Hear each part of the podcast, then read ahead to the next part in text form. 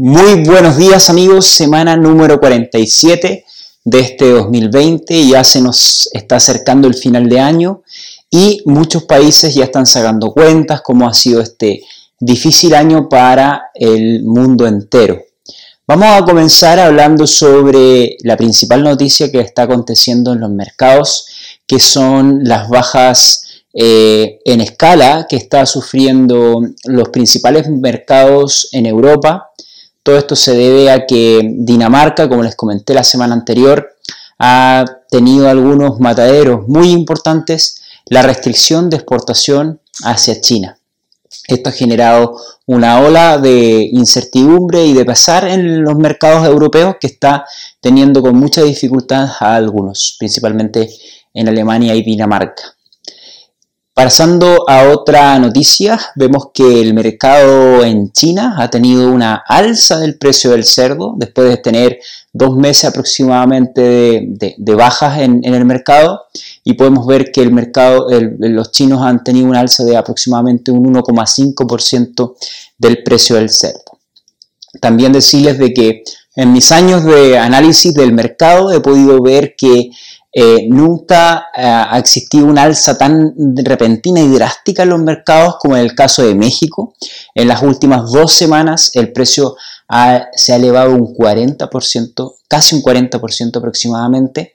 Esto es una noticia muy positiva para los, para los productores porcinos en México y esto se debe principalmente a que el mercado, tanto a nivel interno, se está regulando desde el punto de vista del consumo y también las exportaciones están aumentando a Asia principalmente. Esto está consolidando a México, un país que está entrando en los grandes exportadores de carne de cerdo en el mundo y que aún tiene un camino largo por recorrer porque, como les he comentado en comentarios anteriores, no tiene una autosuficiencia de producción de carne de cerdo y además de, transformarse en un gran exportador, hoy en día es un gran importador de carne de cerdo. También vamos a hablar de, Brasil. Septiembre fue un mes muy importante para Brasil, ya que fue un, año, un mes histórico donde sobrepasó y tuvo récord de exportaciones eh, totales durante todo el año. A partir de a mediados de septiembre eh, pudo alcanzar eh, más de 700.000 toneladas y esto lo consolida ya como un récord histórico y que seguramente van a alcanzar las 100.000 toneladas de aquí a fin de año. Por otra parte, ha aparecido un informe de perspectivas de producción y comercialización de granos, un tópico que nos tiene muy preocupados debido a que los futuros están aumentando considerablemente. Y eh, una de las principales conclusiones que emite la FAO es que el próximo año vamos a tener récords históricos de, de producción de cereales y también de oleaginosas, la soya, eh, vamos a tener ya por tercer año consecutivo a Brasil como el principal país productor de soya en el mundo, también con récords. Sin embargo, vamos a estar con meses durante esta campaña de siembra y de, y de, y de crecimiento de estos granos de mucha incertidumbre debido a que existe una sequía en Sudamérica.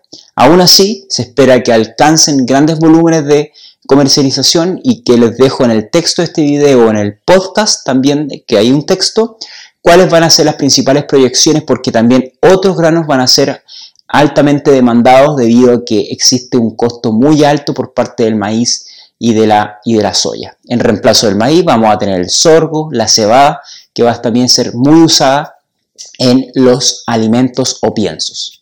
Y sin más, quisiera agradecer nuevamente a los patrocinadores que me llevan acompañando muchísimos años en este reporte. Por favor, tomen atención a ellos. Gracias a estas compañías podemos ofrecerte este micro contenido semanal para poder actualizarte de la situación del mercado del cerdo. Sin más, me despido. Muchas gracias y hasta la próxima semana.